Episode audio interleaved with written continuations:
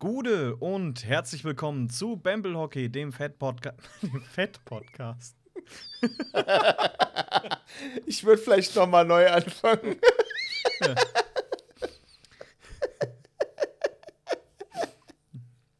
oh, schön.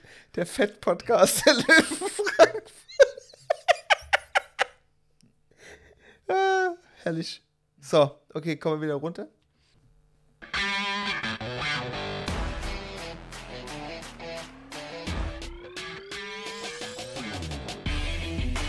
Bamble Hockey, der Löwen Frankfurt Fan Podcast mit Alex. Ich nenne ihn einfach mal der Arsch. Und Philipp. Sag dazu auch jetzt einfach nichts mehr. Gute und herzlich willkommen zu Bamble Hockey, der Fan-Podcast der Löwen Frankfurt. Mit mir, Philipp, und auch heute wieder mir zugeschaltet, der Mann, der nicht glaubt, dass die Erderwärmung menschengemacht ist, der Alex. Gute, Alex. Gute, Philipp. Das war man. Was sagst du dazu? Wieso, wieso glaubst du nicht, dass der Mensch schuld ist an der Erderwärmung? Habe ich nie gesagt. Ja, habe ich nie gesagt. Und dann kommst du um die Ecke mit immer, jedes Mal immer so dämliche Behauptungen am Anfang. Ei, ei. Ja, äh, also, ich meine, es hätte ja auch sein können, dass ich da jetzt eine dunkle Seite von dir erfahre und du einfach sagst, äh, du mir jetzt hier eine wunderbare Präsentation drüber hältst, warum das nicht so ist. Nee. Nee, einfach nee. Vor allem, ich kenne die, kenn diese blöden Ansagetexte einfach immer nicht. Und dann muss ich mich jedes Mal spontan darauf einstellen, was ich dazu antworte. Du glaub mir, bis drei Sekunden bevor ich sie sage, weiß ich sie auch nicht. Wow. Also meistens. Meistens. Manchmal, manchmal habe ich mir was überlegt. Der heute war spontan und deswegen war er auch schlecht. Ich wollte nur irgendwas, irgendwas schnell raushauen. Ähm, wir hatten mal wieder Probleme bei der Aufnahme. Aber äh, wir sagen, wir nehmen auf und in dem Moment, wo wir auf Aufnahme drücken, ist das Internet bei mir weg. Schön. Macht Spaß. Tja, kommt halt davon, wenn man die Rechnung nicht bezahlt, hä? ja, nee, äh, keine Ahnung. Das, das, war irgendwie, das war irgendwie ein bisschen. Wahrscheinlich war das Karma, weil ich, weil ich dich immer. Da, beim, in, in der nächsten Folge darfst du dir was ausdenken. Da darfst du die Begrüßung machen und dann darfst du dir was ausdenken. Machst du eh nicht. Weil oh, das, wow. bedeutet, das würde bedeuten, dass du dich vorbereiten musst auf die Folge. Ja, nee, ich habe noch ein bisschen was in Witcher zu spielen, alles gut. Ich habe ja. noch. Äh, bist, du, bist du gehypt übermorgen? Also, wir nehmen heute am, was ist heute? Dienstag, ne? Jupp. Ja, Dienstag äh, nehmen wir auf. Ähm, das heißt, wenn ihr das hört am Mittwoch, kommt ein Tag später, glaube ich, äh, das neue Pokémon-Spiel raus. Bist du hyped? Arcadius? Ja, nee. Keine Ahnung. Ich habe zwar, hab zwar auf der Switch irgendeins davon, aber äh, ich habe jetzt da nichts vorbestellt oder irgendwelchen Kram. Brauche ich nicht.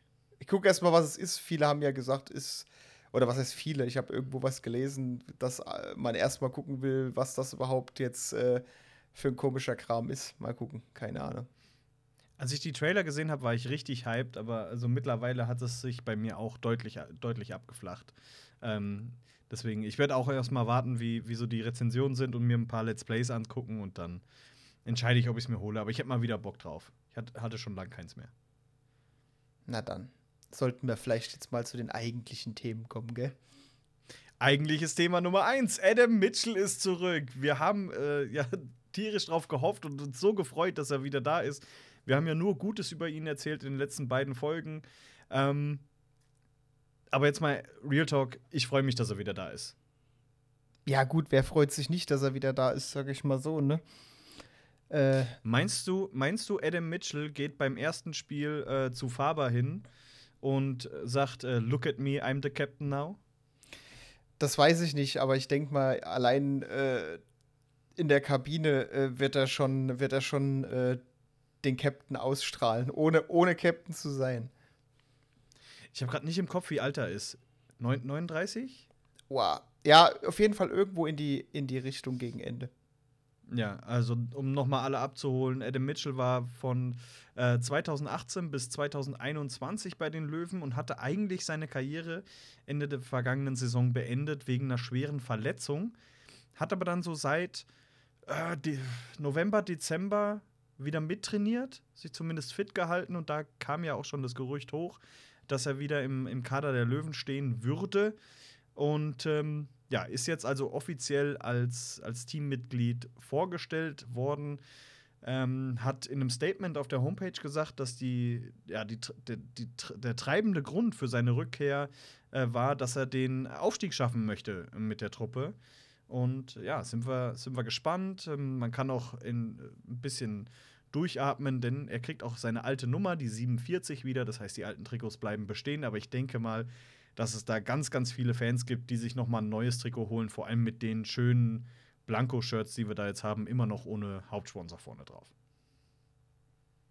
Ja, also grundlegend, ich, wie ich letztes Mal schon gesagt habe, ich meine, Adam Mitchell ist jetzt nicht unbedingt der sportliche Leistungsträger äh, in der Mannschaft. Ich glaube, es, also ich kann mir gerade vorstellen, dass er halt diesen Part füllt, den wir halt letztes Mal auch besprochen haben, äh, den mentalen Part halt im Team. Ich glaube, das, äh, auch ohne Captain zu sein, dieses, äh, dieses, dieses, ja, weiß ich nicht. Also, ich meine, was halt so ein Captain halt normalerweise ausstrahlt, ne? So, so ein bisschen Team führen und, und, und Zusammenhalt und, und ich glaube, das ist wirklich das, was aktuell so, so ein bisschen abgeht halt. Und äh, ich glaube, dafür ist, ist Adam Mitchell halt äh, der perfekte Mann. Oh, Captain, mein Captain, ne? Auch wenn er es nicht ist. Zumindest wenn er nicht das C auf dem Trikot hat.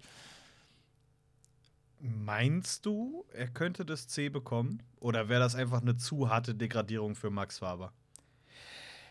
Ich würde nicht mal sagen Degradierung unbedingt, weil im Endeffekt sage ich mir, wenn wenn es von wenn's von, von Faber, also von Max Faber selber kommt und er würde sagen, äh, Kapitän, äh, also ich meine, die haben ja, die beiden haben ja auch zusammengespielt, ne? Also er kennt ja Adam Mitchell. Von daher wenn er, wenn er von sich aus sagt, du, ich, ich will es gar nicht sein oder ich, ich, ich, ich würde es dir gerne anbieten, dass du der Captain bist, einfach generell vom das Team zu führen, ähm, dann fände ich das eigentlich gar nicht mal so äh, schlecht. Ich würde es halt nicht ähm, so von der anderen Seite aus sagen, also dass irgendeiner sagt, okay, hier, äh, Max, schön, dass du es gemacht hast, äh, lass mal gut sein.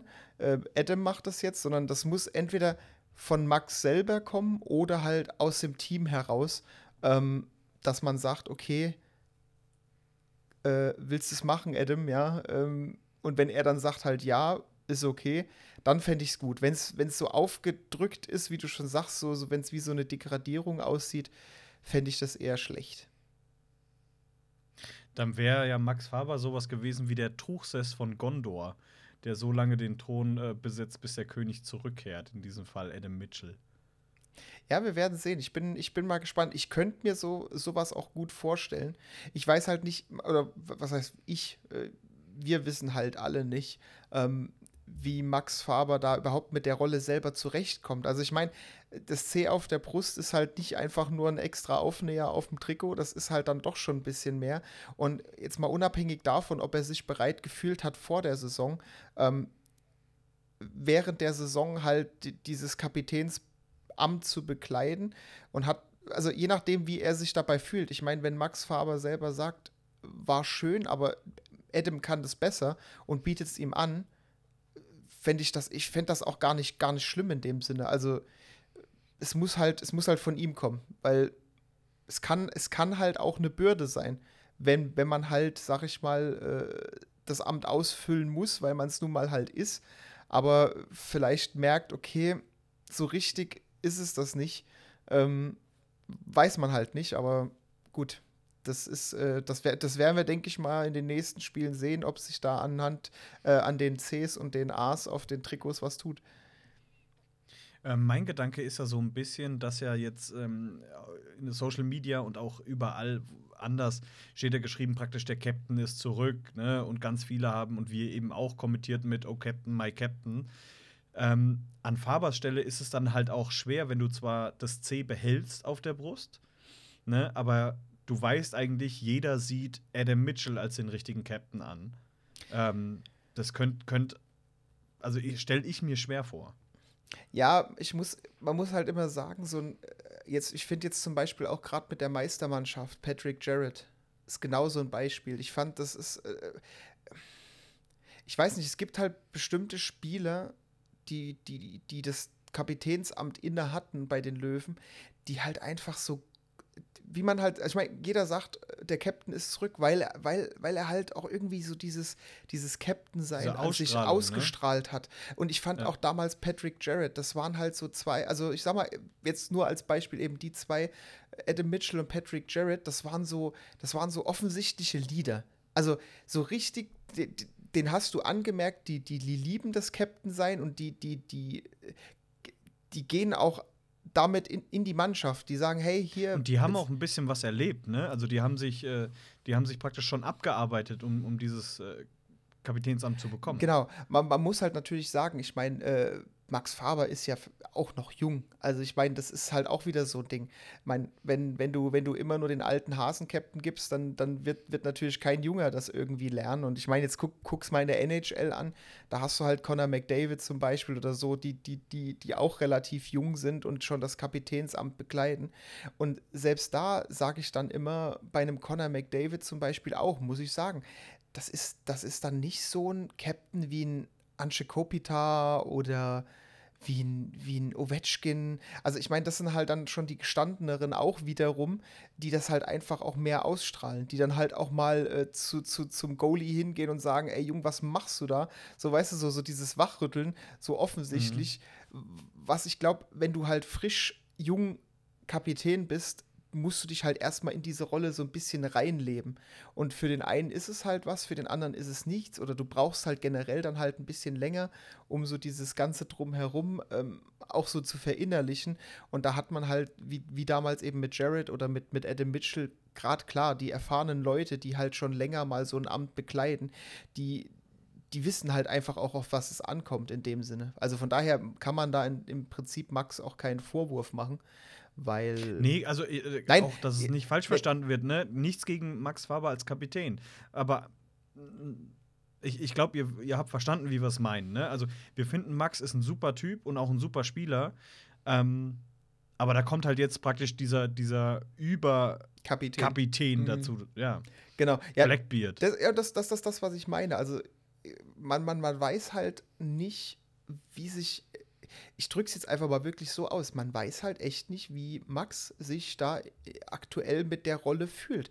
Ich meine, es kann ja auch sein, dass Max selber sagt: Boah, das ist mir too much. Letztjährig Assistant ist okay, so zuarbeiten zum Captain, ja. Ähm, aber selber Captain ist dann vielleicht doch zu groß. Oder er sagt, es ist, es ist toll, aber es ist halt aktuell vielleicht auch eine blöde Situation. Und selbst da, wenn, wenn, wenn, man, wenn er jetzt sagen würde, okay, ich, möchte gern Kapitän bleiben, hat er jetzt trotzdem natürlich den Vorteil, jetzt kommt Adam Mitchell als, ich sag mal, Mentor wieder rein. Ähm, ich glaube, besseres Captain sein oder diese, diese, diese ganze Thematik des Captain-Seins äh, zu lernen von jemandem wie Adam Mitchell, sorry, da kann ja nichts Besseres passieren. Ja, sind wir mal gespannt. Ähm, wir werden es ja dann bei den, bei den nächsten Spielen sehen, ähm, wie, das dann, wie das dann weitergeht. Und egal wer Captain ist, Hauptsache, die Mannschaft steht geschlossen zusammen und, und schafft das große Ziel, was wir uns alle erhoffen. Dann lass uns doch mal, nachdem wir jetzt schon ordentlich darüber gesprochen haben, über Adam Mitchell, aber ist natürlich auch ein wichtiges Thema, über das Spiel am Freitag gegen Bad Tölz sprechen. 7 zu 2 haben die Löwen gewonnen. Du hattest nur ein knappes 4 zu 2 getippt, obwohl ich das ja verboten hatte, das zu tippen. Im Übrigen, ähm, mega bei Insta, es haben sich fast alle dran gehalten. Also ich glaube, ein oder zwei haben äh, 4-2 getippt bei beiden Spielen. Ansonsten ähm, sehr brav, vielen Dank. Ähm, haben da wirklich mal auch unterschiedliche Sachen getippt. Äh, du also 4-2 und ich hatte ein 5 zu 1 getippt und ich war damit gar nicht mal so schlecht. Zumindest bis zur äh, 48. Minute hatte ich den Tipp richtig. aber dann, aber dann. Fangen wir ganz vorne an und zwar in der neunten Minute. Das 1 zu 0 durch Tomasz Sikora, nachdem er da einen Schuss von der blauen Linie von Max Faber eben abgefälscht hat. Im ersten Moment dachte ich tatsächlich, dass Max Faber den gemacht hat und zwar nicht nur ich, sondern Stefan Kippler, der Kommentator auch. Ähm, aber Tomasz Sikora war da doch noch dran. Ja, war im Prinzip, wenn man es gesehen hat, ähm, wirklich, also ich, ich hätte es jetzt auf den ersten Blick auch nicht gedeutet, dass der da noch dran war, aber gut, im Endeffekt äh, sage ich mir endlich wieder ein Spiel, wo auch einfach mal geschossen wurde, was man auch an den Schussstatistiken gesehen hat. Also das war ja wirklich äh, wildes, wildes Schießen das ganze Spiel über und das ist halt genau das Thema, was ich halt sage, gerade gegen so einen Gegner wie jetzt Tölz mit den paar Mann, die die da mit dabei hatten. Wenn du die halt dauerhaft unter Druck setzt, dann, dann ergeben sich die Chancen halt auch automatisch. Und auch halt in, dem Fall. Max äh, nimmt, nimmt Maß, zieht einfach mal ab, Sikora läuft quer durch, hält einen Schläger rein, drin. Zack. Und schon führst du, führst du nach neun Minuten 1-0. Äh, und gut, im Endeffekt denkst du, oh, erst in der neunten Minute, aber danach ging es halt weiter wie die Eisenbahn. Das, äh, ja, schießen, einfach, wie, wie sagt man so schön, schießen, einfach schießen, ne? In dem Fall äh, ja. ist es auch richtig. Und äh, weil du die Schussstatistik ansprichst, in dem Spiel hatten wir im ersten Drittel ähm, 21 Schüsse auf das Tor von Bad Tölz im gesamten Spiel am Dienstag davor gegen Dresden waren es gerade einmal 24, die die Löwen ab, äh, abgegeben haben. Ja. Also da schon mal fast im, in einem Drittel genauso viele aufs Tor ähm, wie gegen Dresden. Und oh Wunder, oh Wunder, da kommen bei Tore raus. Das ist ja Wahnsinn. Ja, das ist, aber das ist, das ist ja genau das, was, was wir immer gemeint haben. Wenn du nicht schießt, wie, wie, willst du da, wie willst du da Tore machen? Immer dieses, dieses äh, schön außen rumspielen und gucken, dass, dass man irgendwie ganz sicher reinkriegt. Äh, bringt halt nichts, ne? Bringt halt gar nichts. Gebracht hat's was in der 14. Spielminute, denn da erhöht Carson McMillan zum 2 zu 0. Mein, meine Notiz dazu ist Rumsbums von der Blauen. Und bitte keine Brüderwitze mehr. Die kamen nicht so gut an beim letzten Mal, habe ich mitbekommen. Tja, siehst du mal. Äh, ja, gut, das Ding war halt einfach ein Strahl. Ne? Äh, Kevin Maginot einfach kurz abgelegt auf McMillan und der, ich meine, da kannst du gar nichts dazu sagen. Der drischt das Ding halt einfach mit, mit Vollkaracho in die Maschen, durch Freund und Feind durch. Äh, ja, schön. Einfach, einfach mal halt draufgehalten, ne? Ja. Schlaubi Macmillan kann es also auch mit, mit Gewalt. Wie heißt dieser extrem starke Schlumpf? Äh, keine Ahnung. Ich, wie, wie viele Schlümpfe kriegst du noch zusammen? Pa Papa, Schlaubi, ja. äh, Schlumpfinchen, äh, Schlumpfine. Genau ja, keine Ahnung. Dann gibt es den einen, der in sich selbst verliebt ist, den, diesen Narzissten. Und dann den Kraftprotz. Alter, ist schon ewig lang her. Ähm, was äh, nicht so lang her ist, ist dann das 3 zu 0. Und zwar durch den Mann des Abends, Pierre Preto, in der 16. Spielminute. Ja, da gibt es viel Rumpelpumpel äh, vor dem Tor und dann äh, legt dann rein. Pierre Preto mit drei Toren an diesem, in diesem Spiel ähm, bislang sein, sein bestes Spiel im Dress der Löwen. Auf jeden Fall. Also er war auch generell sehr präsent. Und ja, gut, diese, ich meine, das dritte, also das in dem Fall dritte Tor, sein erstes an dem Abend, äh, war ein bisschen kurios. Das war ja, also er hat ja so im Prinzip nachgeschossen und es wirkte halt so ein bisschen, als wäre das wie so eine Rampe auf, der, auf dem Schoner nach oben und in der Bogenlampe hinter Hertel ins Tor gefallen. Also äh, war komisch, aber in meinem Endeffekt, wen interessiert es? Hauptsache, das Ding ist drin, ne? Schon. Also, ja, ist, ist ja so im Endeffekt. Und äh, endlich mal die Löwen wieder mit einem Spiel, wie man es von Anfang der Saison kannte. Und zwar die ersten, ja, die ersten 30, 35 Minuten einfach Vollgas. Du warst ja, du warst ja im Stadion. Wie hast du es gesehen? Wie kam es für dich rüber? Ja, es ist halt extrem aufgefallen, dass sie halt auch aus allen Lagen diesmal geschossen haben. Also da war ja nonstop Power drin. Die Jungs sind einfach hin, egal wo sie gestanden haben, sobald es halbwegs mal äh, Blick aufs Tor gab, wurde da drauf gehalten. Ich meine, wie, wie, du schon an der Schussstatistik auch vorgelesen hast, es ist Wahnsinn. Du hast ständig nur Schuss, Schuss, Schuss, Schuss. Du hast dir echt nur gedacht, dass es äh, nach, den, nach den 16 Minuten noch nicht äh, noch höher stand. Also von daher, man hat halt schon den Unterschied direkt gesehen. Und ich meine, ich war jetzt ja, es waren ja jetzt drei Heimspiele hintereinander. Und ähm, das war also was, was jetzt, wie gesagt, wirklich äh, das Draufhalten anging. Das war das Beste von den dreien. Da wurde halt wirklich einfach von überall geschossen Egal, egal was war, weil ich meine, im Endeffekt hält irgendeiner wieder den Schläger rein und das Ding sitzt. Und ich meine, wenn du dir halt innerhalb von 16 Minuten dann durch das, durch das Draufhalten schon äh, drei Tore Vorsprung sicherst, gerade auch gegen, gegen ähm, so eine kurze Bank, wie, wie Tölz sie dabei hatte, ähm, da rechnest du dir ja schon aus.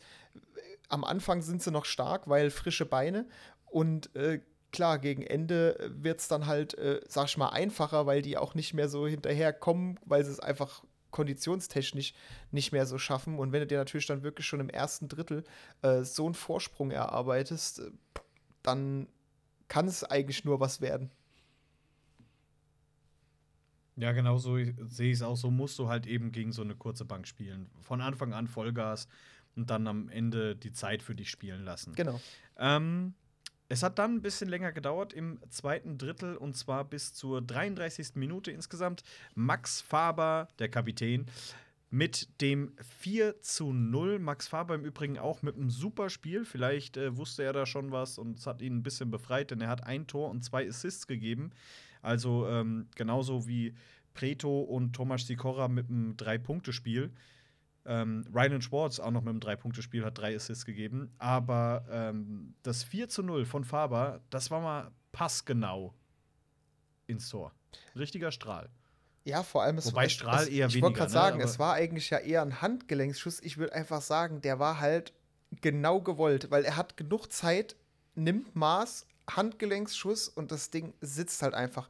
Und man muss aber auch da sagen, der sitzt aber auch, äh, klar, weil er gut geschossen ist, aber wenn du dir halt wirklich auch mal wieder die Wiederholung anschaust, Brett Breitkreuz, der, da kann man wirklich sagen, der Hertel hatte in dem Moment ein Brett vorm Kopf, weil der hat, der, der, der ist, der, Ja, kein, beschwer dich noch mal über meine Worte. ey, komm, der wäre wenigstens gut, es ist sogar, äh, Ja, ein, ein, ein alle drei Folgen hast du. naja, mal. auf jeden Fall, der ist, der hat so, der hat sich so im Slot vor Hertel positioniert, der, der hat ja gar nichts gesehen. Man sieht auch schön in der Wiederholung, dass in dem Moment, kurz bevor der Schuss kommt, muss Hertel hinter dem Rücken vom Brett auf die rechte Seite gucken, wo der Puck ist, merkt, oh, da kommt gleich ein Schuss, geht wieder hinter seinem Rücken auf die linke Seite von Brett, um was zu sehen, und in dem Moment schlägt der Puck schon ein.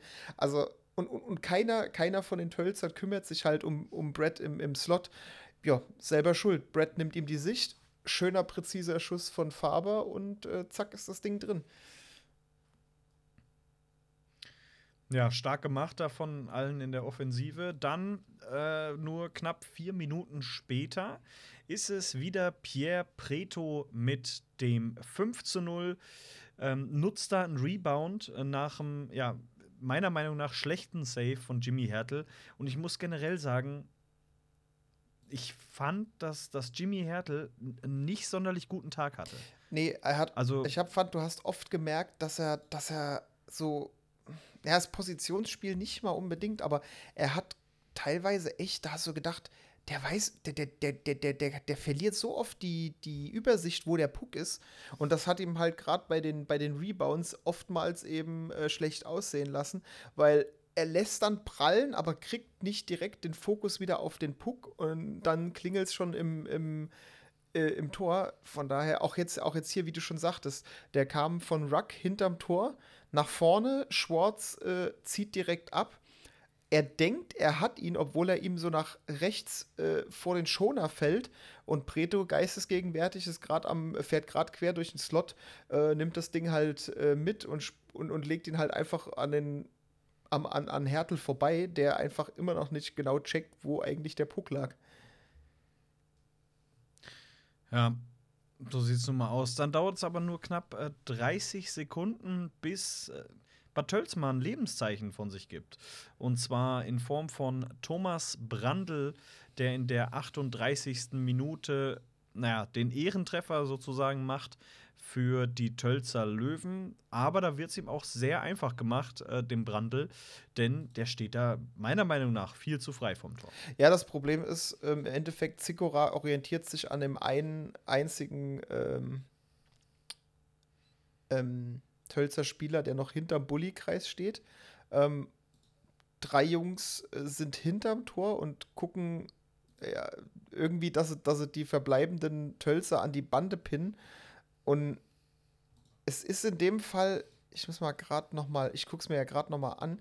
Es ist in dem Fall Sonnenberg, der so ein bisschen an ihm dran war, ihn aber dann verliert, weil er sich eher zur Bande orientiert zum Puck. Und ja, dann steht Brandl halt da wirklich komplett alleine und braucht das Ding nur noch an Basti Kuzis vorbeizulegen. Geht besser auf jeden Fall, ja. Und ich finde, es ist ganz schön ärgerlich, weil ähm, das war ein unnötiges Tor. Ja, das, das, das, das äh, ohne Frage. Aber ja, die Jungs sind ein bisschen weg. Ich meine, du siehst halt drei Leute an der Bande und in dem Sinne auch drei Löwen hinten dran. Ja, ähm, zwei oben an Richtung blaue Linie, wo sich auch zwei Jungs von uns so ein bisschen hinorientieren. Aber dann äh, lässt halt Sonnenberg äh, Brandl alleine. Der positioniert sich vorm Tor und kriegt halt dann den Pass zugespielt. Ja, schwierig. Schwierig. Es ist halt einfach wirklich so, weil jeder hatte so seinen zugewiesenen Mann und ich nehme mal in dem Fall an, dadurch, dass Sonnenberg halt die ganze Zeit an Brandl geklebt hat, dass es eigentlich sein, äh, sein Mann gewesen wäre. Ja, ähm, passiert auch mal. Naja, ah ganz egal, denn in der 48. Minute kommt äh, Tölz, ja, man, man, kann sagen, noch mal ein bisschen ran. Denn äh, Markus Eberhardt mit dem 5 zu 2, meiner Meinung nach, hat er da ebenfalls zu viel Platz. Beziehungsweise es wird ihm zu einfach gemacht. Ja, gut, ich sag mal, das vom Bully-Punkt aus das Ding da oben in die Ecke zu nageln, was heißt zu einfach gemacht? Also da muss ich halt auch einfach sagen, äh, klar hat er ein bisschen zu viel Zeit, um Maß zu nehmen, aber es ist auch ein verdammt schöner Schuss. Mal unabhängig davon. Ja, das ja, aber äh, wie, das, ich meinte genau das, was du gesagt hast. Er hat zu viel Zeit, um Maß zu nehmen. Das meine ich mit ja, Es ist halt ein bisschen blöd, weil in dem Moment sich auch wieder drei Leute von uns so optisch Richtung, Richtung Bande positionieren, wo eigentlich nur ein Tölzer ist, der gerade äh, sozusagen um den Puck kämpft. Ähm, und dann wird er, dann wird er halt rausgespielt, nochmal abgelegt und beim Rausspielen orientieren sich erstmal alle vier Richtung dem äh, Passempfänger. Der äh, legt aber nochmal quer und bis dann reagiert wird, dann ist, dann hat er halt zwei, drei Sekunden Zeit, um Maß zu nehmen und kloppt das Ding rein.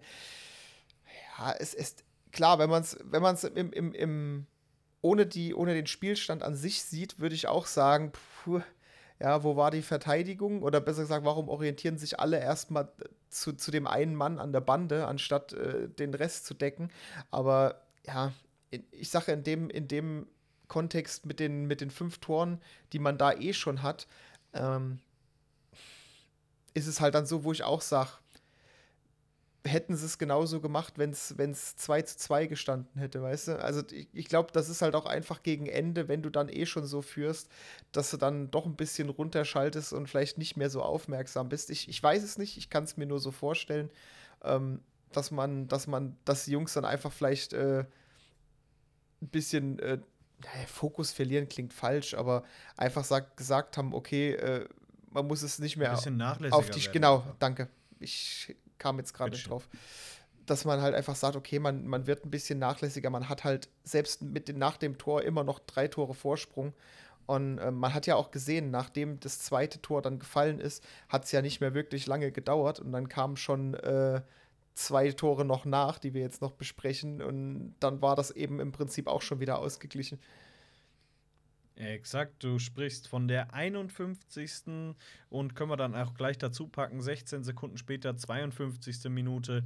Pierre Preto erstmal mit dem 6 zu 2, steht da genau richtig im Slot für seinen Hattrick und äh, dann eben 16 Sekunden später Tomasz Sikora auch wieder ein Rebound, bei dem Hertel am Anfang meiner Meinung nach auch wieder sehr, sehr schwach aussieht. Ja.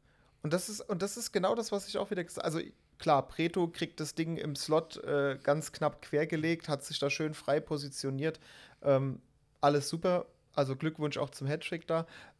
Aber wie gesagt, das, das bei, bei dem Tor, bei dem 7 zu 2 mit, von Sikora, ich weiß nicht, was mit Hertel los ist. Man sieht so richtig, er merkt überhaupt, also er kriegt das Ding knapp unter der Maske gegen die Brust. Ich meine, er merkt, da weiß eigentlich normal der Goalie ja, wenn er gegen die Brust kriegt, das federt ab, der kann gar nicht so weit wegfliegen. Und du siehst richtig, wie Hertel einfach vor sich auf dem Eis, also wirklich so halben Meter vor sich gefühlt aufs Eis guckt und guckt, wo der Puck ist. Und das Ding liegt halt einfach gefühlt direkt neben ihm und muss nur noch reingetragen werden. Also ich weiß auch nicht, was mit Hertel in dem Moment los war. Ähm, aber der, der, der hatte irgendwie, also der hat irgendwie überhaupt keinen Fokus an dem Tag gehabt. Da, der wusste jedes Mal nicht, wo der Puck ist.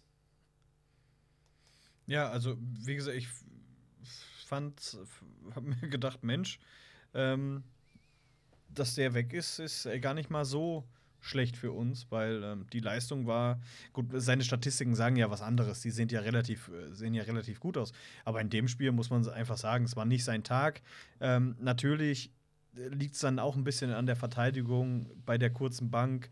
Äh, wird er oft alleine gelassen, aber man hat im Dress der Löwen schon deutlich bessere Spiele gesehen von ihm, wo es ebenfalls so war, dass er da relativ auf sich alleine gestellt war und die Verteidigung nicht zur, zur Stelle war. Und ja, ich finde ähm, einfach, einfach keine gute Leistung von ihm. Das muss man halt auch mal, das muss man halt auch mal deutlich ansprechen.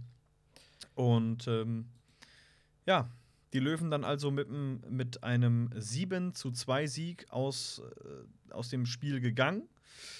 Und äh, dann kommen wir zu dem erwartet schweren Spiel bei den Ravensburg Tower Stars. Das äh, Spitzenspiel.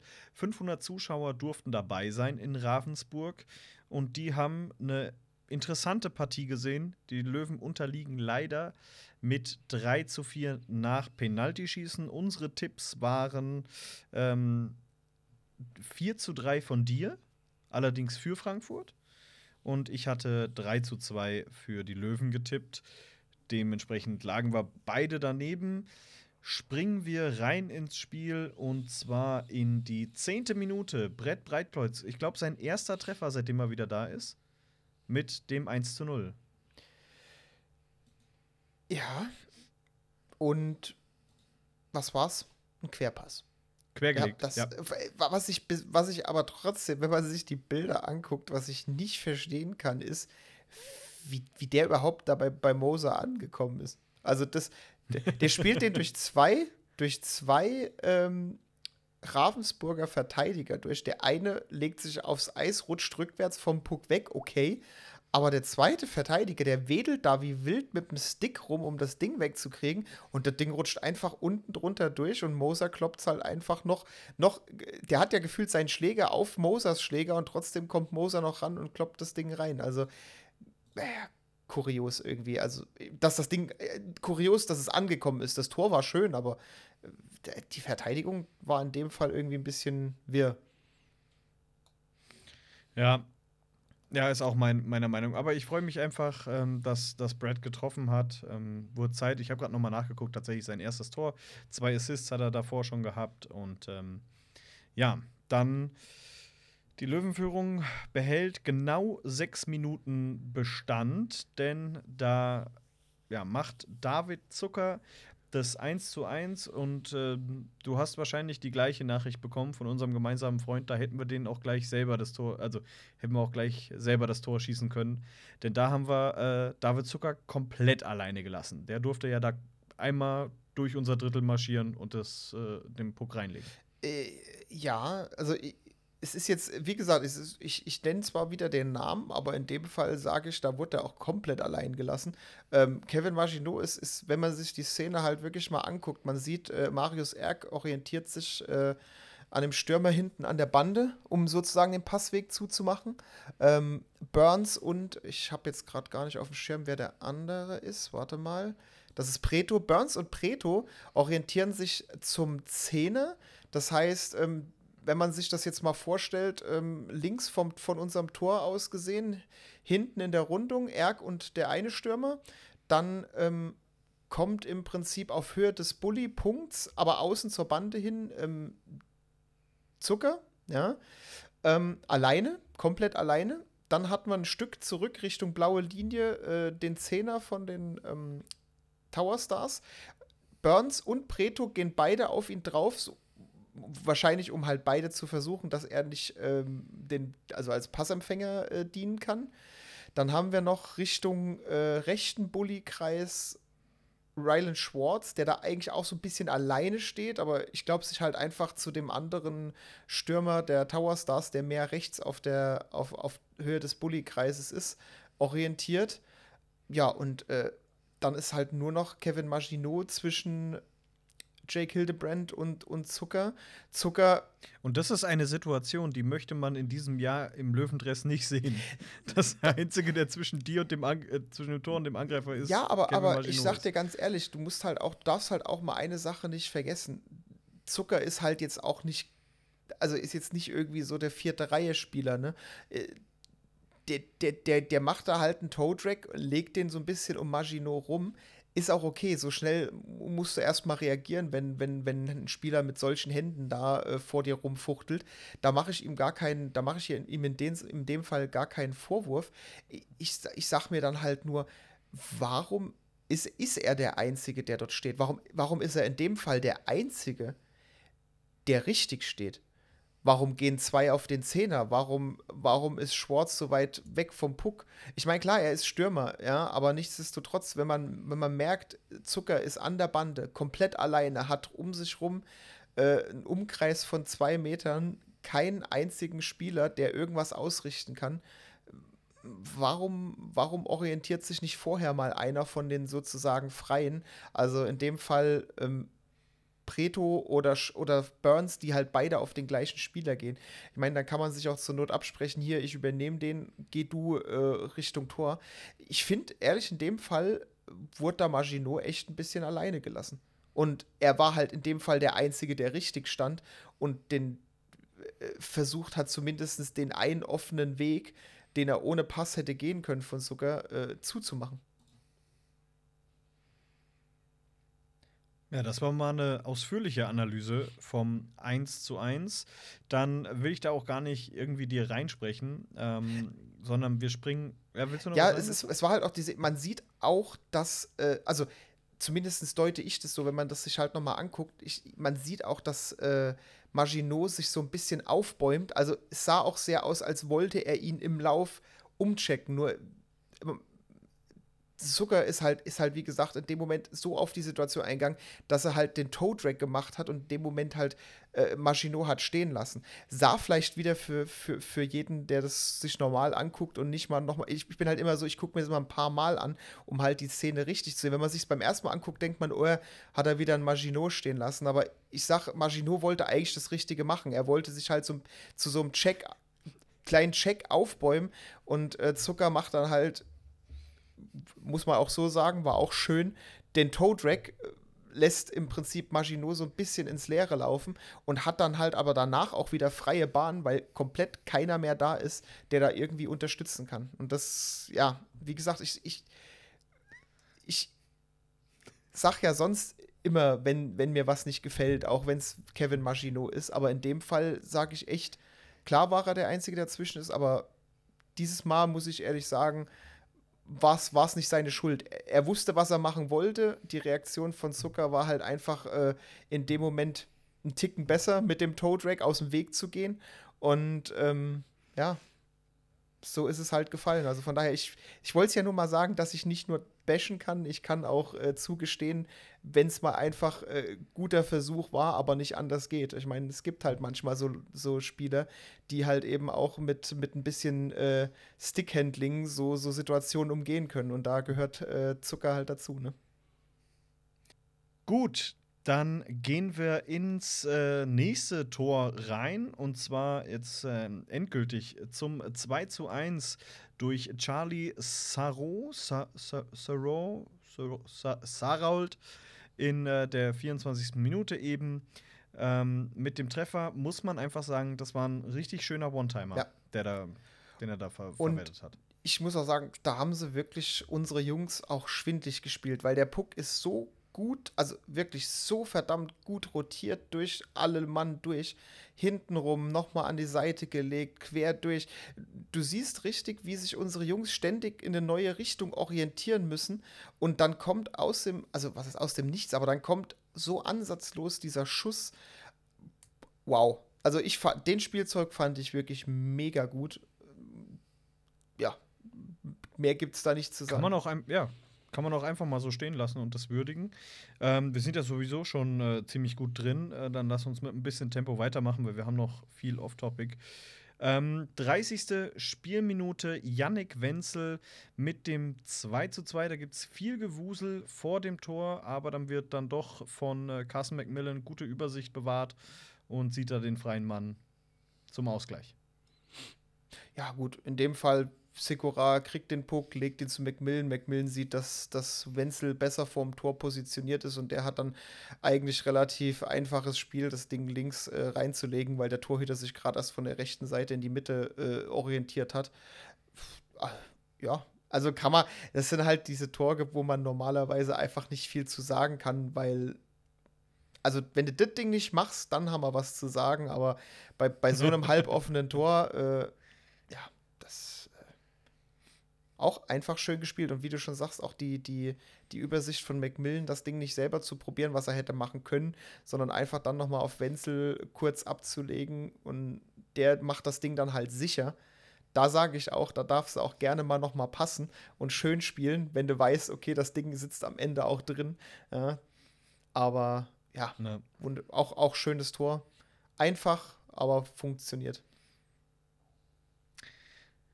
Dann springen wir sieben Minuten vor Schluss in die 53. Spielminute. Da ist es Sam Hare im Powerplay mit dem äh, 3 zu 2 und ich weiß bis heute noch nicht, wie der rübergegangen ist. Es ist so viel Gewusel vor dem Tor. Ja, also da wurde, da wurde nachgestochert, gemacht, getan. Äh, ich habe irgendwann dann einfach nur äh, das, das Blinkelichtchen über dem Tor gesehen und dachte mir, wow, aber ich glaube, irgendwie so, wenn, wenn, man, wenn man sich so anguckt, wie die, wie die Jungs auch reagieren, ich glaube, da, da wusste keiner wirklich, wo der Puck war. Selbst, also selbst Hildebrand guckt so völligst erstaunt dann äh, nach oben und aller, wo zur Hölle war das, wo, wo zur Hölle war das Ding. Äh, da wurde aber auch gefühlt von, von jedem drauf gekloppt und am Ende.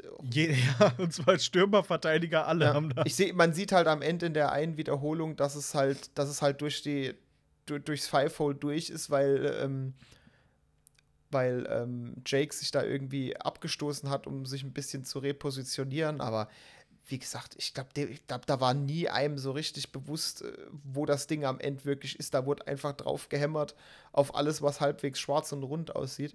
Ähm, ja. Außer auf Schwarz. Das wäre äh, dämlich. So, ich kann das nicht unterdrücken. Es tut mir leid. Ja, gut, heute habe ich ja auch den Brad-Witz gemacht, von daher sei es dir mal ja. verziehen heute.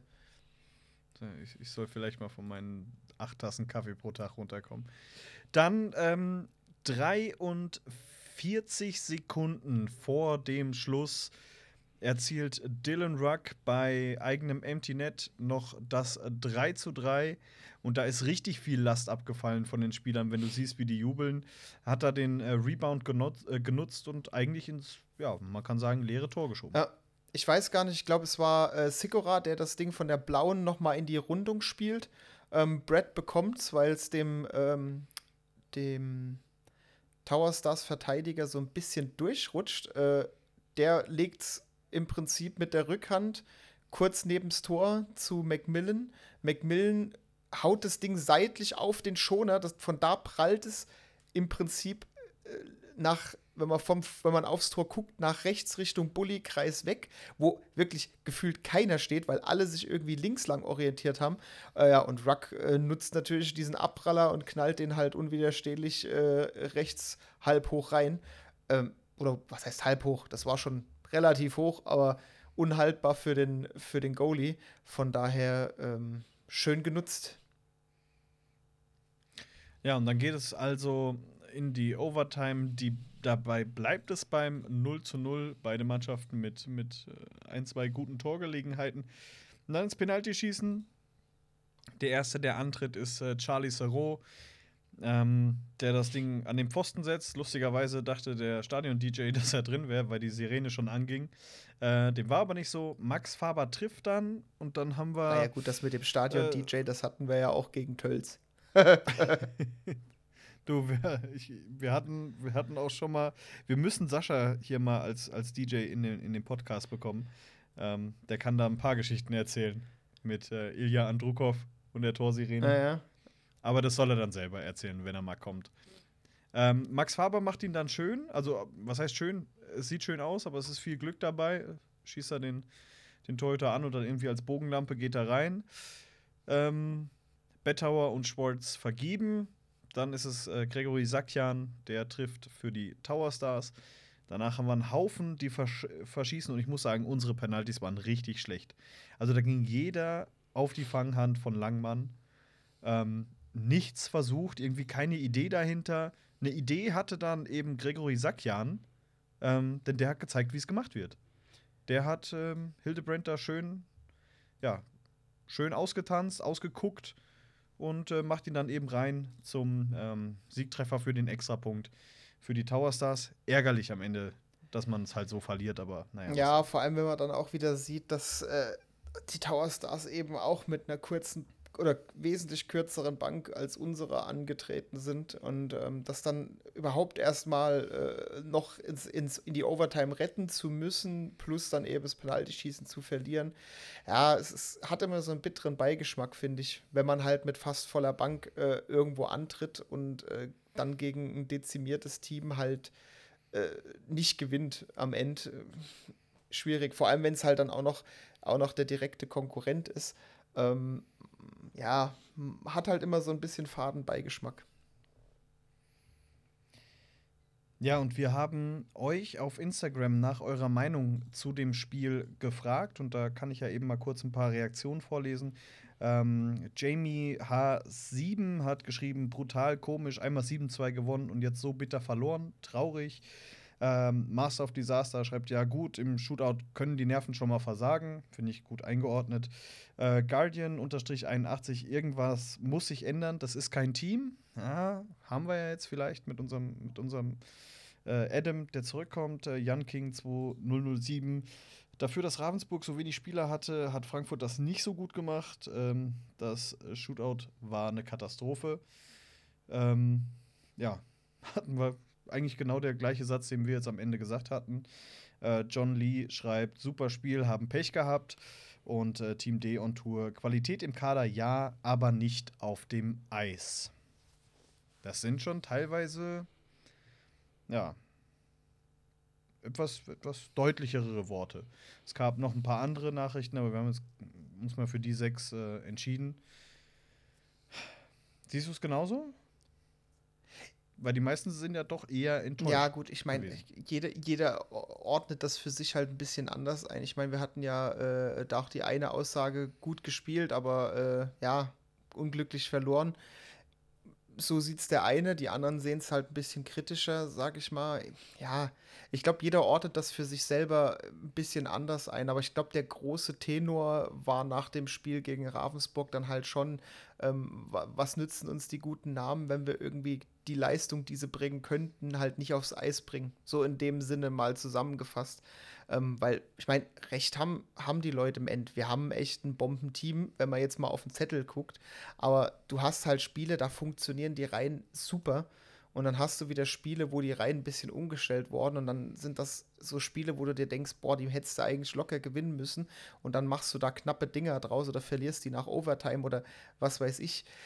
Ja, es ist halt, es ist halt äh, eine komische Situation. Es ist halt, ist halt die Frage, ist es die, ist es die Reihenrotiererei? Weil ich zum Beispiel fand damals die Reihe ähm, Strodel, Preto und Mischkowski, glaube ich, war es. Gut, Mischkowski war jetzt die letzten Spiele nicht dabei, deswegen wurde die Reihe wahrscheinlich auch generell so ein bisschen umverteilt.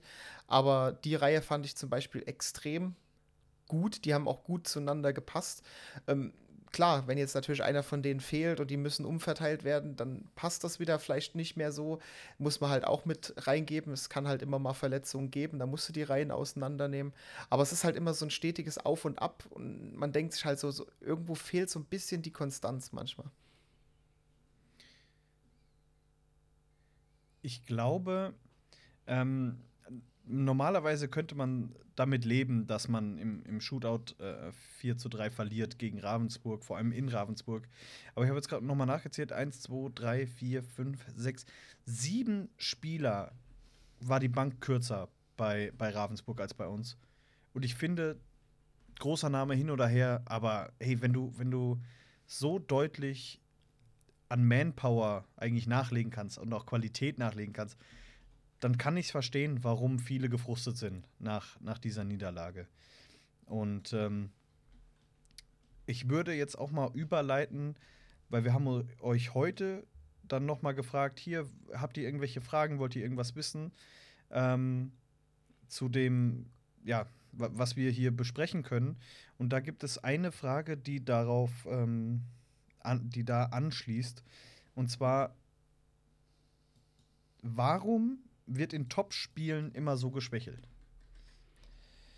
Liegt es einfach an der Gemeinschaft oder, oder ist da ein anderer, anderes Problem? Ja, ich sag mal so, wir können ja jetzt relativ gut vergleichen. Wir hatten ja jetzt relativ zeitnah Dresden und äh, Ravensburg hintereinander. Äh, also ich finde, gegen Dresden hast, hat man es halt extrem gesehen. Also da, da war ja wirklich nach, dem, nach der doppelten Überzahl von Dresden gegen uns im dritten Drittel, danach lief ja wirklich gar nichts mehr zusammen. Also gerade wenn wie gesagt, ich habe ja immer noch den Vorteil, ich kann es mir ja noch live direkt angucken. Also da, da, das wirkte auch so, so, so äh, kraftlos dann irgendwie, weil man hat dann versucht und die, da kam kein Pass mehr an, ähm, da ging nichts mehr zusammen. Man, da, wir hatten ja noch ein Powerplay. Anderthalb, ich habe ich hab auf die Uhr geguckt. Wir haben es die ersten anderthalb Minuten nicht geschafft, auch mal äh, einen Aufbau im, im Drittel von den Dresdnern hinzubekommen. Im dritten Drittel ja, wo es schon äh, äh, 3-1 stand, wo man sagen könnte, okay, wenn jetzt noch eins fällt, dann ist noch was drin. Äh, da, da, da, hat einfach gar nichts mehr gepasst. Und das ist halt die Frage. Ich meine, das ganze Spiel über war jetzt, muss ich sagen, gegen Dresden nicht so, dass ich sage, boah, das ist gut. Aber ja, ich weiß nicht, also gegen Dresden fand ich es wirklich, da hat man dann doch gesehen, dass dass da, dass da die, dass der, der, der bisschen Levelunterschied schon da ist. Also, ob es der Wille war oder ob es wirklich einfach so war, dass in dem Moment äh, das alles nicht so wirklich zusammengepasst hat oder ob es vielleicht wirklich äh, die Stimmung im Team ist. Ich meine, man, man kann es halt, man kann es, man weiß es halt nicht. Man kann halt, man kann sich halt nur verschiedene Sachen reindeuten, sag ich mal. Und ähm, ja, wie gesagt, es wurde ja auch schon äh, öfters mal spekuliert unter den Fans, ähm, dass es halt, wie gesagt, vielleicht so ein Mentalitätsding ist, so dass vielleicht im Team auch so ein bisschen äh, die Stimmung vielleicht, also jetzt nicht schlecht ist, aber halt auch nicht so dieses, ey, wir schaffen das noch, komm, lass uns im dritten Drittel Gas geben, so, so dieses, diese, diese, diese, ja, ich nenne es ja, Siegermentalität, sage ich jetzt einfach mal, ja ähm, dass die vielleicht noch nicht so ganz da ist. Und ähm, das war ja so ein Punkt, wo viele Fans eben auch mit Adam Mitchell gehofft haben, dass es da halt besser wird. Ähm, ja, äh, das mit dem, dass es vielleicht irgendwie in der Mannschaft nicht stimmt, glaube ich eher nicht, denn wenn du dich daran erinnerst, immer wenn es irgendwie nur kleine Reibereien gab in der Mannschaft in den vergangenen Jahren, dann ist das eigentlich sofort und ungefiltert nach draußen kommuniziert worden, über irgendwelche Kanäle. Irgendein Journalist ähm, hat dann da was aufgeschnappt, etc. Ist natürlich nicht so einfach jetzt wegen, wegen Corona. Ähm, aber ich glaube, dass es eigentlich doch in der Mannschaft stimmt, weil die Erfahrung einfach zeigt, dass man davon gehört hätte, wenn es eben nicht so wäre. Dafür ist Frankfurt einfach ein Dorf und äh, der Boulevard hier äh, durchaus ähm, ja, angetan, was solche Nachrichten ähm, angeht. Dann äh, gibt es zwei Fragen, die würde ich auch gern zusammenfassen. Und zwar einmal von äh, Tim Majocek und Anni Uperk. Die, Tim Majocek hat geschrieben, gibt es Infos, wann wir wieder in die Halle dürfen? Und Anni Uperk wollte wissen, glaubt ihr, wir sehen uns alle wieder in der Halle oder dass diesmal eine Abschlussfeier stattfindet? Puh. Ja, das sind gute also, Fragen an uns. Äh, das kann, das kann der, glaube ich, von uns äh, zweien jetzt in dem Fall keiner beantworten. Aber ja, ja, wir sind ja im ständigen Austausch mit dem Gesundheitsamt für die. Ge genau.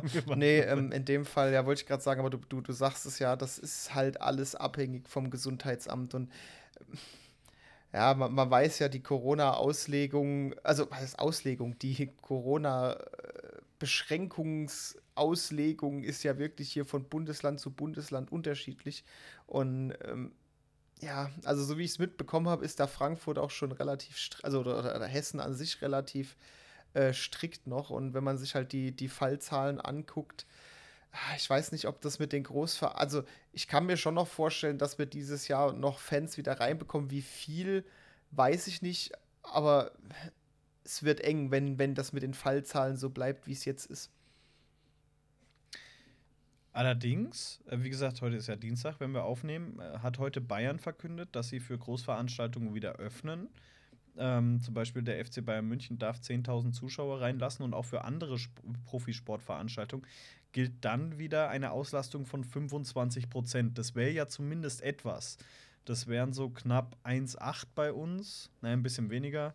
Ähm, aber das wäre ja zumindest schon mal besser als gar nichts. Ja. Äh, und vielleicht. Ja, gut, ich sag mal so, zumindest, äh, wenn man jetzt mal einfach davon ausgeht, äh, müsste man halt einfach schauen, dass man sagt, okay, die Leute, die eine Dauerkarte haben, dass man, wenn die Auslastung passt, dass man die zumindest alle reinkriegt.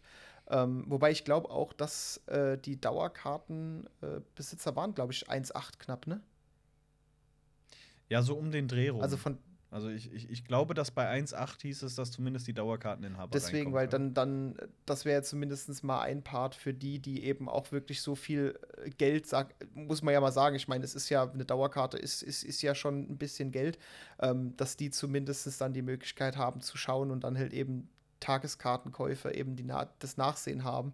Ähm, dass, wenn man das mit 1800 Leuten auslasten könnte, ich fände das schon mal schon mal von Vorteil. Vor allem gerade in unserer Eissporthalle, wo du dann immer noch drei Viertel des Raums frei hast, kannst du halt auch gut keine Sitzplatzreservierung, wie sie da war, äh, unbedingt äh, äh, naja, äh, gewährleisten, aber du kannst sie zumindest alle in der Halle dann unterbringen, ohne dass da irgendwie das Gesundheitsamt meckert. Verteilt. Ja, ne? ja ähm, es gab ja auch jetzt ein Interview von äh, Stefan Krämer in der ARD, eben über, über Corona und den, den Sport. Und da hat er ja auch gesagt, die Löwen machen momentan pro Heimspiel ohne Zuschauer einen Verlust von 100.000 Euro. Das ist schon, das ist schon echt eine ne Menge. Wenn du das jetzt ähm, bis Ende der Saison durchziehen musst, puh, da fehlt dir ordentlich was im Etat. Ja, wie, gesagt. Wir packen euch das Interview mal in die Show Notes rein, falls ihr es nicht gesehen habt. Das ist ein äh, zwei, zweieinhalb Minuten Beitrag, in dem halt auch Stefan Kremer drin vorkommt. Und es geht noch ein bisschen um die Eintracht. Ja, ich sag mal so, ich meine, grundsätzlich siehst du das ja auch jetzt mal unabhängig vom, vom Eishockey. Du siehst das ja überall, wie viele Restaurants machen zu und so weiter. Ich meine, die Verluste sind halt einfach da, dass, dass, dass keine, dass die Leute nicht mehr in, in den Massen kommen können oder halt gerade im Sport auch teilweise dann gar nicht mehr. Ähm, dass das nicht wirtschaftlich ist, das ist, glaube ich, wirklich jedem bewusst. Ähm, dass es natürlich, wenn's, wenn die Zahlen jetzt so äh, passend sind, dass natürlich dann so viel ist, ist wow. Also das ist echt schon eine, Total, ne? eine, eine Menge Holz, muss man ja wirklich mal so sagen. Ja. Ich, ich hätte auch nicht gedacht, dass es tatsächlich so viel ist. Also aber gut, da, da, merkt man dann einfach, dass, dass ich ein bisschen weniger Ahnung habe als wahrscheinlich ein Stefan Krämer und, oder ein Andreas Stracke. Ein bisschen ja, weniger. Sonst würden Ahnung. dir wahrscheinlich auch die Löwen gehören. Boah, das wäre toll. In drei Jahren Hessenliga wäre das Ziel. Also, was heißt, wäre das Ziel? Aber es wäre. Also, bei deinem unternehmerischen Können wäre das wahrscheinlich äh, äh, realistisch, würde ich sagen. Ja. Ich habe, ähm, ja, ich, ähm, ich bin so einer, der chronisch pleite ist. Bei mir ist das Geld immer sofort raus, weil wozu hat man es denn dann? Also ich wäre, ich wäre wirklich, also wir können schon ganz froh sein. Im ESPG-Forum habe ich auch reingeschrieben, ähm, dass ich mir, weil viele gesagt haben, jetzt mit den ganzen Neuverpflichtungen, die die Löwen getan haben, ja, wo kommt denn das Geld auf einmal her? Und gleichzeitig jammert äh, Stefan Krämer in der ARD, dass Geld fehlt. Ähm, die beiden sind mir jetzt nicht gerade dafür bekannt, dass sie das Geld mit, mit beiden Händen aus dem Fenster rausschmeißen. Also, das war muss man ja sagen, bei, bei allen Top-Verpflichtungen, die wir hatten, aber da wurde schon auf einen gescheiten Etat aufgepasst. Und äh, ich vertraue den beiden, also äh, Herrn Stracke und Herrn Kremer, auch äh, jetzt noch, dass, dass sie das äh, weiterhin so machen und auch zusammen mit Franz David Fritzmeier da Augenmaß ähm, beweisen bei den, bei den Neuverpflichtungen. Und, ähm, und beim generellen Handling von den Finanzen, ne? gerade in den schweren Zeiten wie jetzt. Ja, man muss ja sagen, also mir ist jetzt seit der Insolvenz da vor, vor mittlerweile auch 12, 13 Jahren, ähm, hatte ich nicht so das Gefühl, dass da irgendwann mal wieder, wie, es wieder auf der Kippe stand. Vielleicht habe ich auch irgendwas verdrängt, aber die, die machen da schon einen guten Job, finde ich. Und ähm, man kann da, man kann da halbwegs, halbwegs sicher sein. Die Kommunikation vor allem in Richtung Dauerkartenkunden könnte ein bisschen verbessert werden. Ähm, aber gut. Ähm, ja, also wie gesagt, ich habe, ich ich setze meine Hoffnung da in die ja. beiden. Ähm, lass uns schnell noch weitermachen. Es kamen dann nämlich noch ein paar Fragen rein. Ähm, Binding-Export, ähm, Ehrenmann, einer, ein großer Supporter, schreibt, ist das C eine zu große Last für Faber? Ich glaube, das haben wir am Anfang äh, der Folge genug ja. besprochen. Und äh, Clara Franziska wollte dann noch wissen, äh, äh, dass wir ein bisschen über Michis Comeback reden. Ähm, haben wir gemacht und werden wir in der nächsten Folge dann, wenn er wirklich gespielt hat, äh, dann noch ein bisschen ähm, reinpacken. Alle anderen Fragen, die wir jetzt nicht beantworten konnten, äh, werden wir vielleicht in der nächsten Folge mit reinpacken. Denn wir haben ja noch ein Wochenende vor uns, das die Löwen spielen müssen. Und zwar am Freitag schon wieder Heimspiel gegen den EHC Freiburg und am Sonntag das Auswärtsspiel bei den Heilbronner Falken. Freiburg ist momentan Neunter der Tabelle, bei denen läuft es momentan auch nicht so rund. Ähm, dein Tipp? 4 zu 2. 4 zu 2. Ja, Alter. Äh, mit, mit Mitarbeiter des Podcasts sind von diesem Verbot offensichtlich ausgeschlossen. Ähm, mein Tipp gegen Freiburg, ich sag, die machen wir richtig weg. Ich sag 6-1. Bam. Und jetzt kommst du. Ähm, nächstes Spiel, was habe ich gesagt? In Heilbronn. Heilbronn befindet sich momentan auf dem siebten Tabellenplatz. Da lege ich mal vor. Ich mag Heilbronn ja. nicht. Also ich weiß nicht warum, aber ich mag die nicht. Ich finde es wirklich, ich finde alles an denen unangenehm. Das Logo, die Mannschaft, die Fans, die Halle, alles. Und ich kann dir noch nicht mal sagen, warum. Ja, irgendwie äh, komisch. Aber falls du fragen willst, 4 zu 2.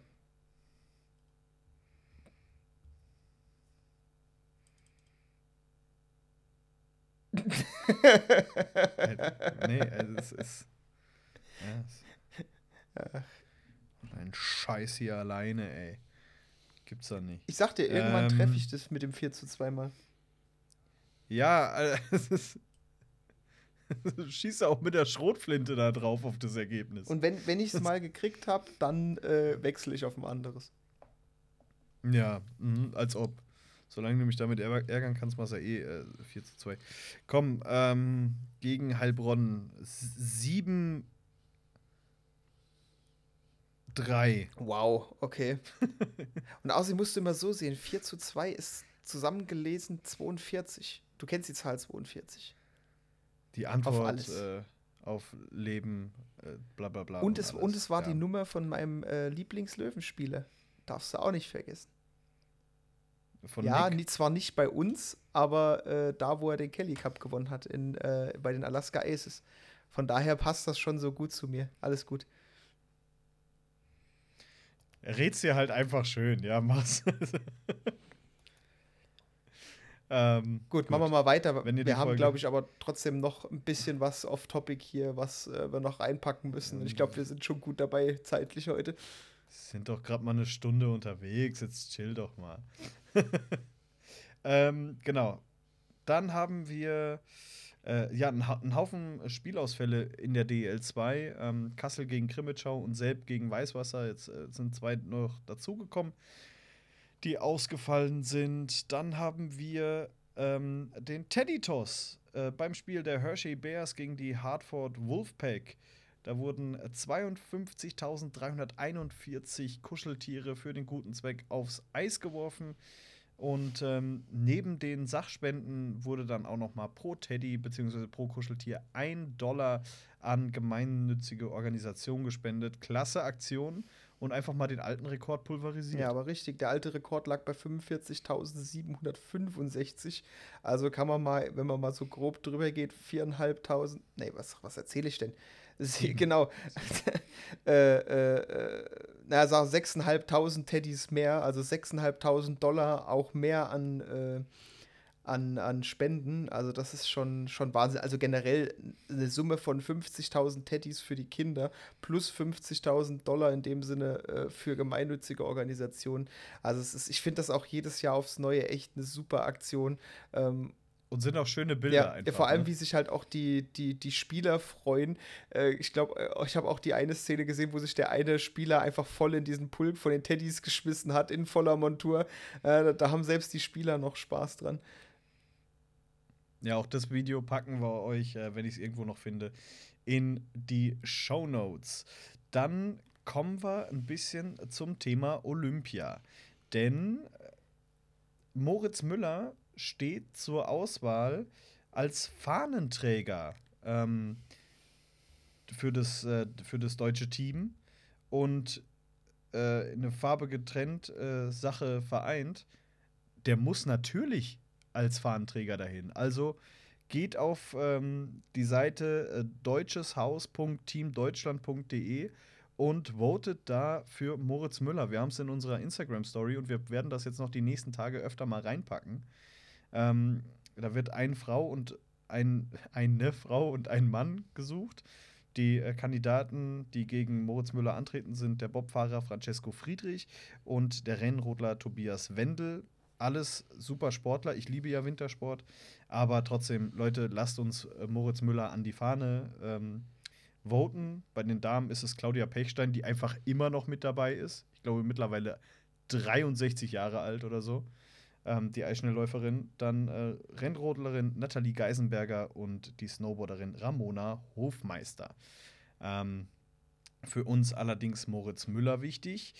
Die Spielervereinigung SVE fordert einen sofortigen DEL-Stopp. Ähm, da ja, haben sie sich zu Wort gemeldet, um, wie haben sie es, so schön gesagt, die Gesundheit ähm, die Sicherheit und Gesundheit der Spieler und aller am Spiel Beteiligten muss weiter an oberster Stelle stehen. Und deswegen jetzt fordern sie eine vorgezogene Olympiapause. Ja, ich meine, äh, gut, ich meine, wenn man, wenn man danach geht, dass das äh, Wohl aller Spieler und drumherum an erster Stelle steht, äh, dann könnte man halt auch genauso sagen, warum äh, hat Nürnberg äh, am letzten Spieltag mit so einer kleinen Mannschaft überhaupt gespielt? Ja? Ähm, das. Äh, Was haben die nochmal verloren? 9-1 oder so, ne? 10, ja, 10 ich mein, ja. das ist halt auch so, ich weiß nicht, das ist immer so ein bisschen Widerspruch auf der einen Seite. Ich meine, das ist ja bei uns teilweise nicht anders. Da hast du Tölz mit so einer kurzen Bank, ja, und ähm, dann hast du gegen volle Mannschaften antreten, dass die dann natürlich untergehen also in, in, in den meisten Fällen, sage ich jetzt mal, untergehen, ist ja fast schon klar. Also ja, das ist ja, ich weiß, ich weiß nicht, es ist ein schwieriges Thema. Auf der einen Seite verstehe ich gerade vor Olympia, ähm, ähm, gerade vor Olympia, äh, dass man da sagt, okay, da sollten die Jungs, äh, um ein gutes Ergebnis zu präsentieren, natürlich so weitgehend geschont werden wie möglich, aber das sollte halt eigentlich auch für den Ligabetrieb gelten und halt dann nicht die Leute, die gerade noch so da sind, die, wo, wo die Mannschaft so gerade noch spielfähig ist, dass man die dann halt äh, irgendwie verheizt, ist halt im Prinzip so das genau das Gegenteil von dem, was man jetzt halt fordert, dass man jetzt einfach mal sagt, okay, die komplette DEL aufhören, damit die paar Jungs für Olympia fit sind, sein können. Wenn sollte, sollte sich das äh, durch eigentlich durchs durch alle Ligen und alle Wettbewerbe irgendwie ein bisschen ziehen. Ja, ja genau, genau richtig gesagt. Ähm, richtige Worte, die du da wählst. Dann wurde heute der DEB-Kader bekannt, bekannt gegeben. Ich finde wenig Überraschungen dabei. Ähm, relativ wenig, wenig Frankfurt. Außer der Media Manager, Matthias Scholze. Der hält zumindest so ein bisschen unsere Fahne hoch. So sieht's aus. Wobei der ist ja offen, der ist Offenbacher, glaube ich, ne? Was? Ich kenne den Ort nicht. Noch nie gehört. ja, ansonsten, wenn ich so kurz äh, drüber äh, schaue, an Ex-Löwen, äh, Stefan, Stefan Leubel war ja mal Föli bei uns. Ähm, und ansonsten, ich habe dir das gerade mal geschickt, äh, Freddy Tiffels war der bei uns? Nee, ne? Äh, Dominik Tiffels war bei uns. Ja, genau, Ja. der andere. Ich, ich Ähm, sehe im Prinzip nur drei, nur drei Spieler, von denen ich einen Gamer habe. das ist das Einzige, was ich zu der Liste sagen kann. Äh, äh, Kahu, äh, Kahun, Kühnhackel und? Riede. Tobi Rieder ist auch noch mit drauf, falls er dir entfallen. Ah, tatsächlich, ja. Tatsächlich, ja. Alt, stopp, Ähm, vier. Ich habe gerade entdeckt, Corby Holzer ist ja auch noch dabei. Also, Hast du die Trikots gesehen, ähm, die, die der DEB hat jetzt für oh, die ich finde die wunderschön. Das sind genau die, gleich, die Ja, ich gleichen, auch. die auch die Damen bekommen haben. Gut, die haben jetzt ja leider nicht gespielt, ihr Turnier, aber äh, ich weiß nicht, dieses stilisierte DEB einfach ich, und, und dieses so, so, so dez trotzdem dezent gehaltene, ich finde das irgendwie super schön. Auch, auch die Farben passen da super dazu. Ja, aber sag mal, bei den letzten Olympischen Spielen gab es auch irgendwas wegen Lizenzen oder so, da konnte man die gar nicht kaufen als Fan. War da nicht Ja, das war irgendwas? wegen Nike da. da, da da ja, ich, ich weiß auch nicht genau, was da war, aber ähm, das, die einzigen, die du kaufen konntest von Olympia, waren die Gamer. Gut, ich bin halt ja so ein bisschen in der Szene drin. Also die waren im Verkauf. Die waren natürlich auch nicht billig, aber ähm, die, das waren, glaube ich, die einzigen, die du halt gekriegt hast. Aber klar, gut, wenn es die gespielten Trikots sind und sonst keine Fan-Trikots gab, was willst du auch anderes kriegen, ne? Wichtige Frage, hast du dir eins geholt? Nee, wie gesagt, ich sammle ja nur NHL-Trikots, von daher war das. Ach war das bei mir ja außen vor. das Stimmt, stimmt. Wie konnte ich das äh, vergessen? Ähm, aber ich habe gesagt, nicht viele, nicht viele ähm, Löwen bzw. Ex-Löwen dabei. einer, einer ist äh, heute noch dazugekommen. Ähm, und zwar für Team Kanada. Kannst du dir denken, wer? Für Team Kanada. Ein, einer der Löwen. Aus welcher Saison? Äh, letzte oder vorletzte? Von uns. Okay, jetzt, hat, jetzt, bin, ich, jetzt bin ich ein bisschen überfragt. Landon Ferrero ist nominiert für das Team Kanada. Oh, wow. Aber hey, ich meine, gut, ist, ist, ist, äh, ist okay. Ich meine, der ist ja, der hat ja nicht, nicht, nicht so einen Abgang gemacht wie Matt Carey. Von daher, der hat ja seinen, seinen äh, befristeten Vertrag gehabt und hat sich dann äh, Köln, glaube ich, angeschlossen, ne? In Köln Genau. ist er genau. Und da ist er ja auch gar nicht so schlecht, aber ich fand bei uns war der jetzt nicht so der Bringer, den man sich eigentlich Ja. erhofft hatte oder den ich mir erhofft Ja, hatte. von stimmt, aber wie gesagt, im Endeffekt, äh, ich, da, da sage ich wieder, ey, sei ihm gegönnt, äh, weil der, Ab der, Absolut, Abgang, der. Abgang war bei uns absehbar, ja. Und äh, das war jetzt nicht so eine Geschichte. Wenn ihr jetzt gesagt hättest, Matt Carey, hätte ich gesagt, oh, da kann Kanada direkt äh, erste Runde ausscheiden. Weil der kommt einfach nicht. Stimmt, wollte ich gerade sagen, der kommt einfach nicht zum Training und, und, und, und fliegt irgendwo anders hin. Weil ich glaube, Alex, wir sind jetzt schon in einer, in einer Rekordfolge, was die Länge angeht. Und äh, wir haben auch soweit alles, alles abgehandelt. So sieht's aus. Dann haben wir es geschafft. Ihr habt es auch geschafft. Wie immer der Reminder, liked uns, teilt uns, folgt uns, bewertet uns gut bei Spotify. Da sind wir und da sind wir ganz stolz drauf. Ähm, momentan, glaube ich, der bestbewerteste Hockey-Podcast oder mit der bestbewerteste. Ähm, zumindest sind wir deutlich besser bewertet als unsere Freunde aus Nordhessen und das gefällt uns einfach. Und auch besser als der total unabhängige und ähm, sehr, sehr gute Podcast der DEL2 und das äh, macht uns natürlich auch froh. Also da fleißig weiter teilen und, ähm, und ja, uns eure Sterne geben. Ist ja gerade Dschungelcamp, dann macht das ja mit den Sternen geben Sinn. Alex, es hat wie immer Spaß gemacht, auch wenn wir am Anfang ein paar Schwierigkeiten hatten. Und ähm, bleibt mir nichts anderes zu sagen, als wie immer, macht's gut. Ciao. Ciao.